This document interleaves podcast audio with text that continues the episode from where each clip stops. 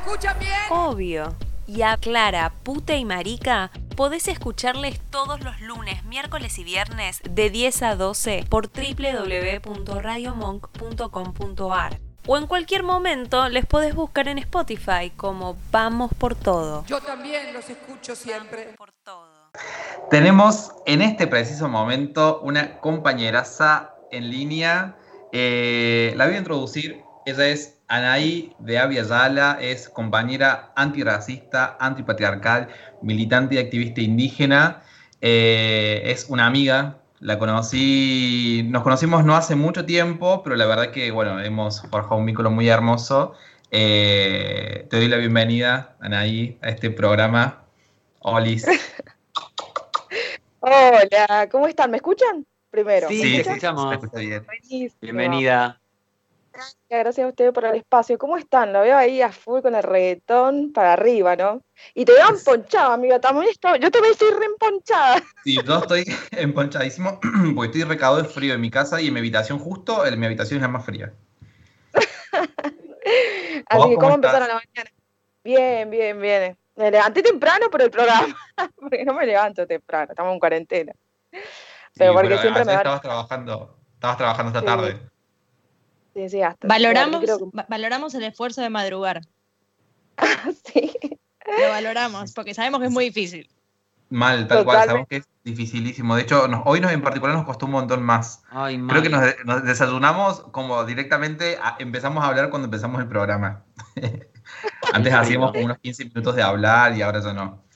Em, dupla, Bueno, eh, bueno, compa, si querés presentarte vos, a, lo mejor algo de lo que dije, querés explayarte un poco, querés comentarnos qué, es para vos esto, digamos, que, te mencioné, digamos, de ser nada, una activista indígena, antirracista o antipatriarcal, lo que vos quieras.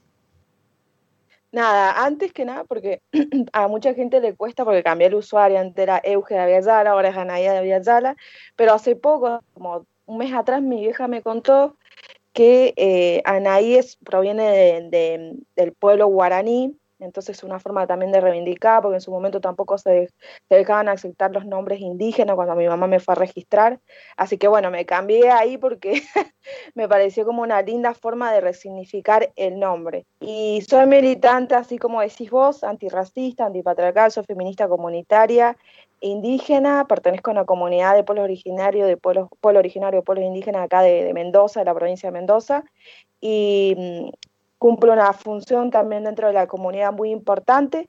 Siempre digo que, que me gusta que me digan que soy no solamente indígena de territorio, sino indígena de, comunidad. Y es como todo, es, es interesante también cómo nos replanteamos nuestra identidad como indígena, como originarios, como indios. Y lo comentaba la otra vuelta con una compañera, con el compañero Charrúa, cómo a nosotros nos cuestiona nuestro eh, indigenismo y, y por ahí pasan con otras culturas que no. Entonces como que, nada, es todo como una batalla ya el poder plantearte como indígena dentro del Estado supercolonial, racista, eurocéntrico y también andar, explicándole a la gente sobre nuestra identidad. Es como que nos cuestionan un montón y, y, y nada, también es difícil para mí tener que ser activista y de comunidad, porque si bien hay otras identidades que se, que se como que se mm, identifican de otros espacios, también siento que tengo que como con esa responsabilidad de posicionarme, porque ah, no soy una persona externa, soy de, comunidad, milito hace ocho años, y, y nada, me, me molesta mucho y sé la responsabilidad que también tengo a la hora de comunicar, y soy muy cuidadosa también a las cosas de comunicar, porque la verdad que hay cosas de la comunidad que yo respeto y, y no lo comunico, simplemente estoy utilizando una red social, que es la voz de la mujer indígena en primera persona. De una, vos sabés que, mm, eh, bueno, cuando no- nos empezamos a conocer con, con vos, eh, me acuerdo que fue porque yo había hecho, en su momento cuando fue el golpe de Estado en Bolivia, había hecho un flyer, digamos, una imagen que era la Huipala, siempre, siempre lo comento, y vos me escribiste por privado, mandándome el posteo, yo dije como, uh, bueno, ¿qué, qué, qué ha- qué habrá pasado, digamos, con, con esto en particular? Bueno, y me comentaste esto, digamos, yo había puesto bandera Huipala, y vos me comentaste esto, que la, la- la palabra bandera, digamos, tiene una concepción y una etimología sumamente colonialista. eh, Y cuando empecé a leer tus historias destacadas, que recomiendo mucho su perfil, es Anaí de Avia Yala, eh, tiene información muy importante. Y cuando empecé a leer fue como, oh, esto me está rompiendo la cabeza, no puedo creer, no puedo creer, digamos, eh, haber sido tan ajeno, digamos, tanto tiempo a esto. Digo, vos decías esto, que militas, eh, estás militando hace ocho años, digo, y compañeros antirracistas que militan el antirracismo hace tanto tiempo, digo, muy recientemente capaz que se ha hecho como un poco más público todos estos perfiles, se ha hecho como mucho más público todas estas discusiones.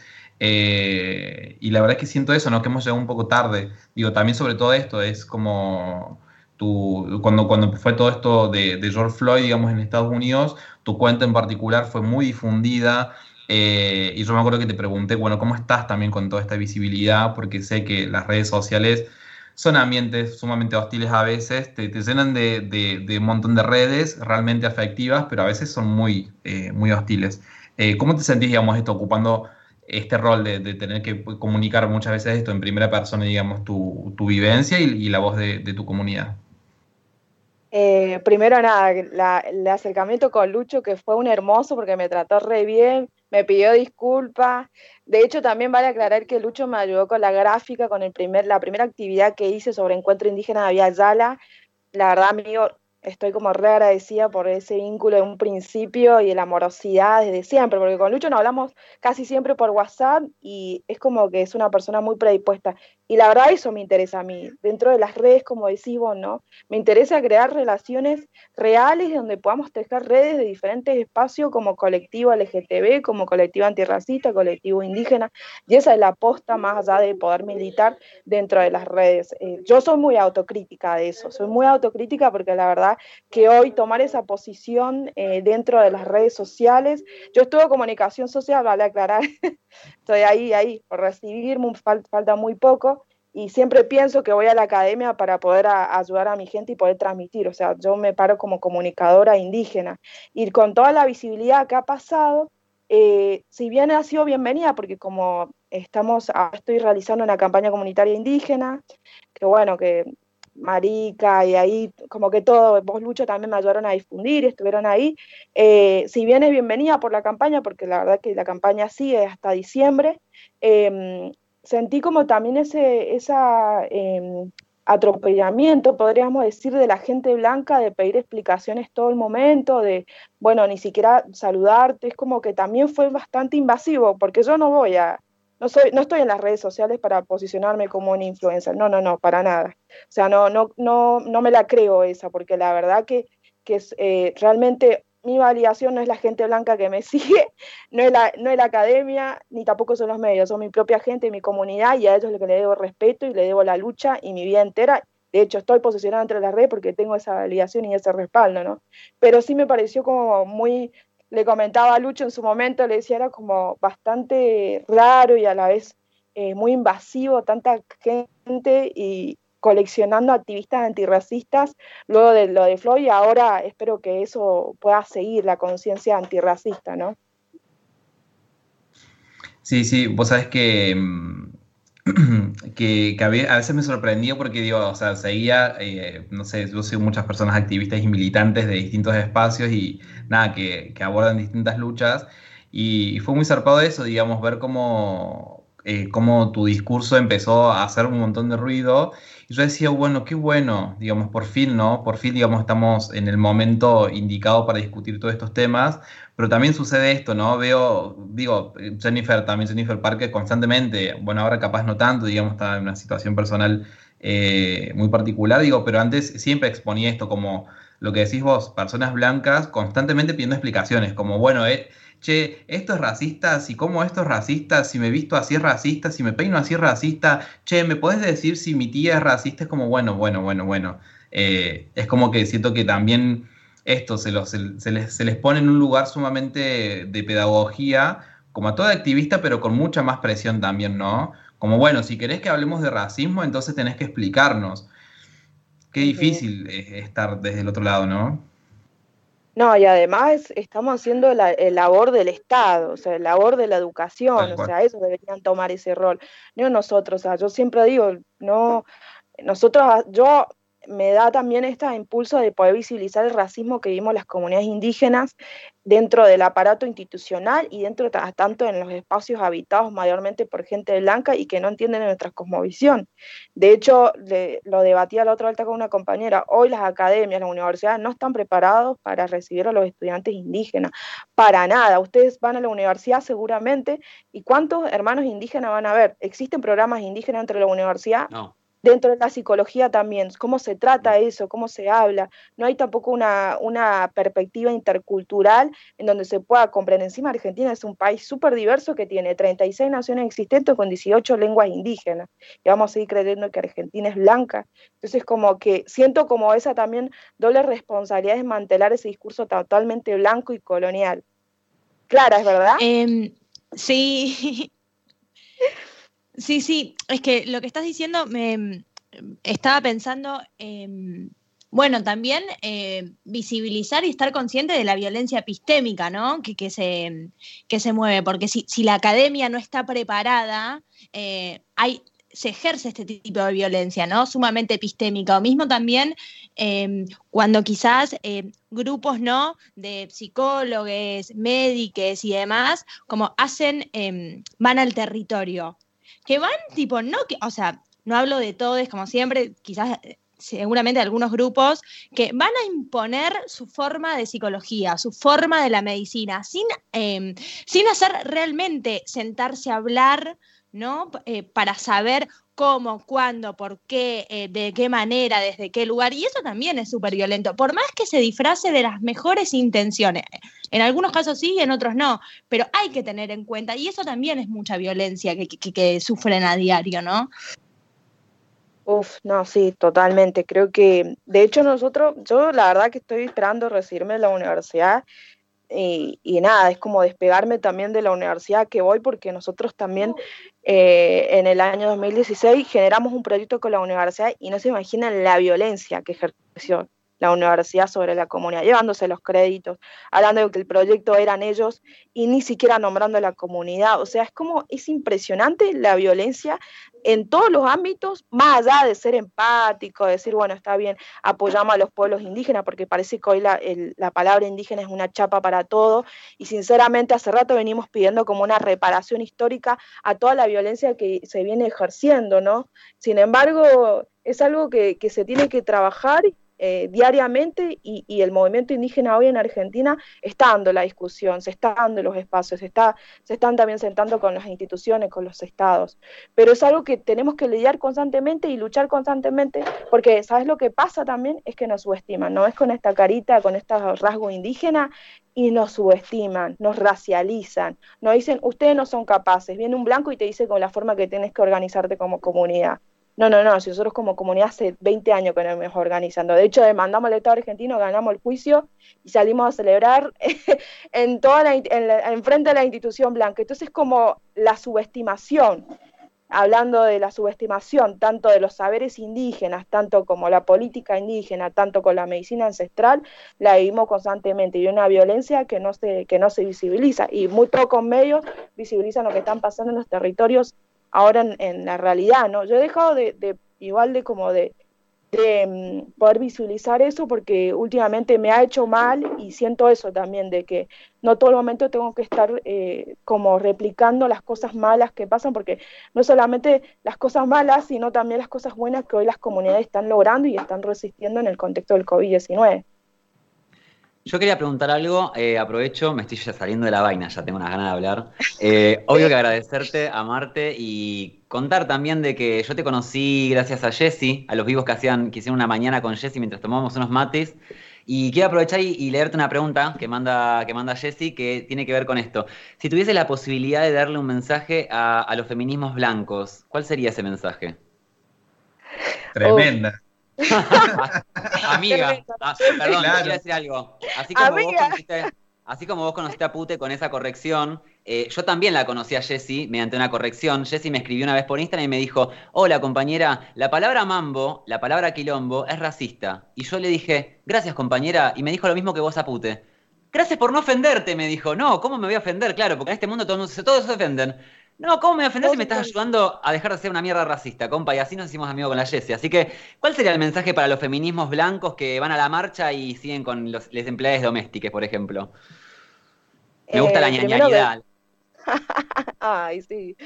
Y al acuerparnos. Primero que traicionen su, su, su privilegio blanco, que lo cuestionen y que dejen de hablar por, por otras identidades. Pasa un montón.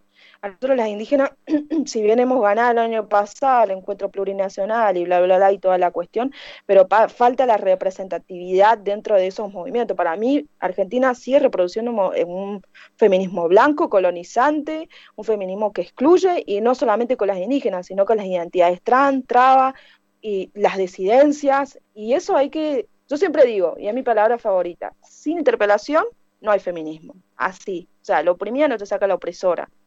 Es total, todos somos opresores en un sistema social. Lo oprimido no te, pará, lo oprimido te saca a la opresora, me encantó. Tremenda, amo, amo. Bueno, ese es mi mensajito cortito. Y bueno, y que, y sigan y que vayan al territorio, porque veo también un feminismo muy institucionalizado, muy académico. Muy, muy de las redes sociales. Pero ya que te dije la palabra, me gustaría que digas brevemente la ñañaridad, que es una palabra que, que le explicaste hace poco y me encantó. Que es la ñañaridad. La ñañaridad es una palabra en quechua que significa, bueno, este como acuerpamiento y conexión con, con otras hermanas, y es una adaptación, también una resignificación a, la sororidad. Yo, yo no hablo de sororidad, por ejemplo. No hablo de sororidad, hablo de ñañaridad, hablo de acuerpamiento, porque también el feminismo comunitario, hemos aprendido a dar también la batalla de los sentidos y los significados dentro de los feminismos. Entonces, como que yo me manejo dentro del feminismo comunitario antipatriarcal con mis términos, con mi forma también de, de- la comunidad, porque el feminismo comunitario tiene como uno de los ejes el poder generar comunidades desde la empatía y del acuerpamiento y de la resignación de los cuerpos políticos.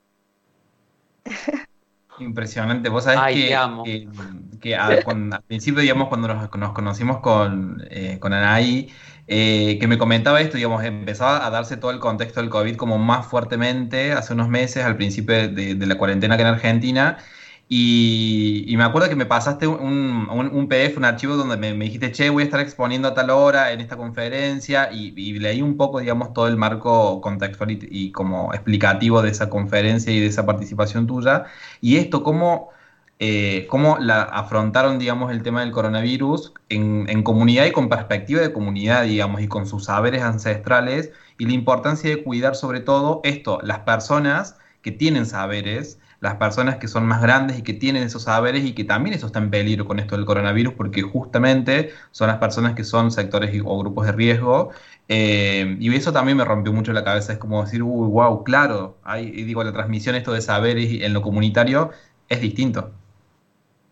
Sí, totalmente. De hecho, ahí eh, en ese encuentro creo que era en el marco de la, mm, de la psicología, que lo habíamos hablado. eh, la verdad que ayer veía una noticia, digo, si encuentran los indígenas la medicina del COVID-19, se van a tener meter en el orto la medicina occidental mal. Porque la verdad que no es increíble, o sea, yo dentro de la, de la, del encuentro de jóvenes indígenas de la que Lucho participó, eh, participó en algunos vivos, se estuvo escuchando ahí y decíamos hoy que las comunidades, además de estar cerrando las fronteras, están aplicando prácticas no solamente de, medicina, sino espiritual. Hoy la espiritualidad, como podríamos decir, en base a la psicología y la medicina ancestral son las dos ejes para poder hoy eh, combatir el COVID-19 y ni hablar, hoy las comunidades indígenas en toda Villa Yala son las primeras afectadas, la, cantidad de infectados que hay en Amazonía, en Brasil, en Ecuador, en Perú, en diferentes lados y los estados lamentablemente no se están haciendo cargo y no están dando respuesta eh, con esto, pero me parece fundamental también a, de, de, esto, de apuntar a la espiritualidad, como te decía, yo hice un post también ahí con un hermano charrúa y también como hay una cuestión racista de poder nominarnos como brujos, como satánicos. De hecho, hace poco murió un hermano Domingo Chop en, Guatemala y fue asesinado, quemado vivo por los evangélicos, por la iglesia fundamentalista. De que hoy todavía no se sigue aceptando hoy otra mirada y otra cosmovisión a lo que es el mundo blanco, occidental y, colonial.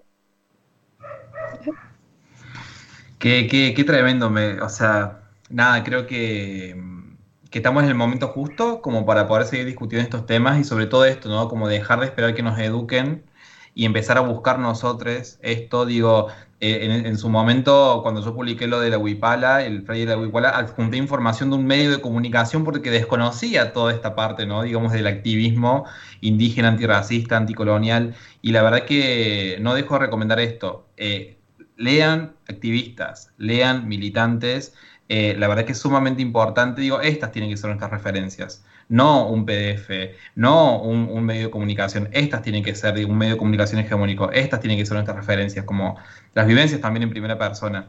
Eh, bueno, para, terminar, si querés dar un, mensaje, digamos, a, las personas que están escuchando, una recomendación, algo, un bardo, lo que vos quieras, este espacio totalmente abierto. Sí, Marica, ¿querías decir algo antes? Sí, aparte de ese mensaje, me gustaría también leer otro mensaje de Jesse que me, me gusta para ponerlo como consigna de ¿qué le dirías a la Naí de, de 8 años, por ejemplo?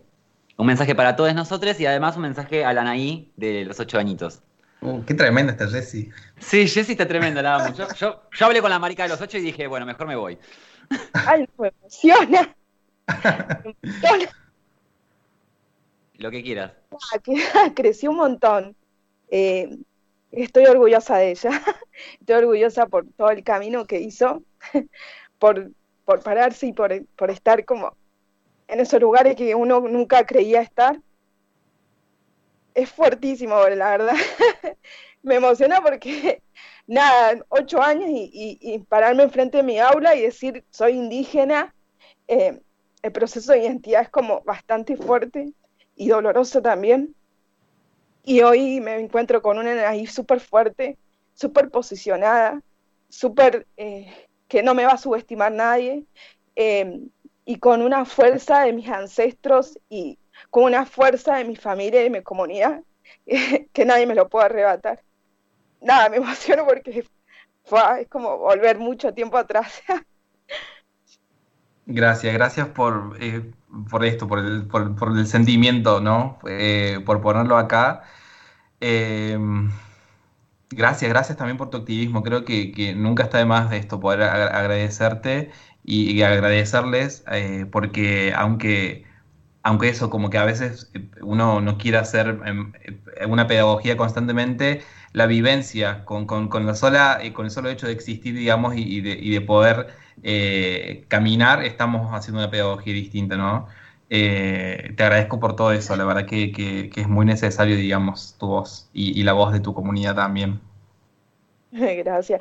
Y bueno, ahora volviendo al mensaje, me, me, emociono porque nada, es como un montón de cosas vividas y para la poca edad que tengo, bueno, ya soy grande igual, pero todo lo que he podido transitar y caminar y, todo lo que he logrado, aunque no me, no me la crea, ¿no? Aunque no caiga en, en todo ese camino transitado, creo que el mensaje que hoy le daría a todo el público de Vamos por Todo, que, que sigamos construyendo, creo que ustedes empezaron eh, haciendo este programa como una forma contrahegemónica y el poder también, porque creo que los tres también son activistas, ¿no? Y, y es como decís vos, Lucho, o sea, nadie, ni la academia, ni las instituciones, ni un PDF va a validar nuestra identidad. Nosotros somos nuestras propias narrativas, lo que caminamos, somos seres políticos, pensantes y que sentimos y que nosotros vamos a dar la discusión y vamos a poner la agenda en cualquier tema.